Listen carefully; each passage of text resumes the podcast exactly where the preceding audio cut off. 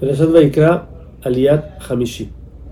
Ahora tenemos el sacrificio de Hatat. Hatat era un sacrificio que se traía por algún pecado que la persona cometió.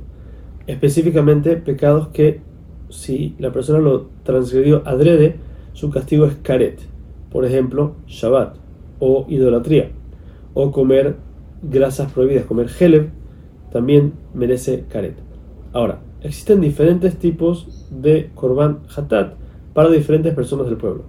Primero que todo, si el Cohen Gadol pecara una de estas cosas, él tiene que tener un toro de tres años, hacerle semijá, como dijimos, posar las manos, se degolla, se recibe la sangre en un recipiente y no es como los sacrificios pasados, que se arroja la sangre en el altar, sino que este había que tomarlo, llegar al, hasta afuera del Kodesh HaKodashim, donde está el parojet, que es la cortina que separa entre el Kodesh HaKodashim y la parte de afuera, y había que salpicar con el dedo siete veces. No, no había que específicamente tocar el parojet, sino tenía que caer enfrente de eso. Luego se tomaba con el dedo y se salpicaba en las cuatro esquinas del altar de oro.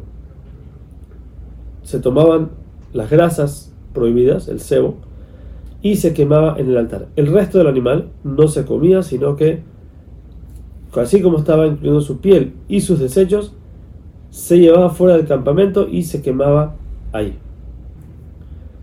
Ahora, el segundo tipo de jatate es qué pasa si el Sanedrín, o sea, la Corte Suprema, dictamina que uno de, estas, uno de estos pecados que dijimos que su castigo es caret, por algún motivo se equivocaron y dijeron que es permitido hacerlo.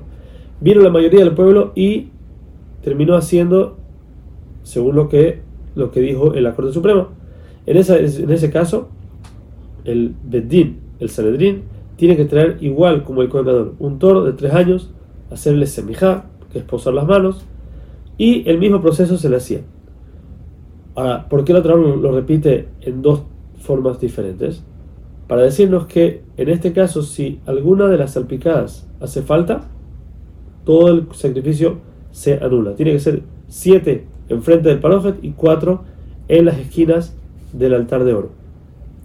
Dice Rashi que en el Sanedrín, la Torah puso un poco menos de detalles de lo que hizo con el Kohen Gadol, ya que el Sanedrín son las personas, son las personas más grandes y más apegadas a Hashem, entonces prefiere, Hashem, como si fuera así, la gente que es más apegada, él prefiere esconder sus errores más que decir todo lo que están haciendo.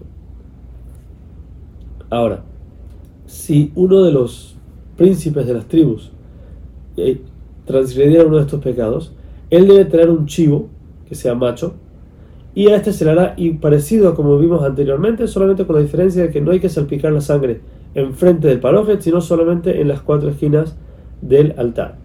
Ahora, el lenguaje que la Torah usa para el príncipe o para los líderes de la, de la comunidad se dice cuando peque, en hebreo, Asher Yeheta.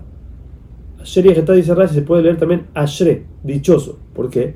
Porque dice aquí, se aprende de aquí, dichosa la generación que sus líderes aceptan sus pecados y se arrepienten de lo que hicieron.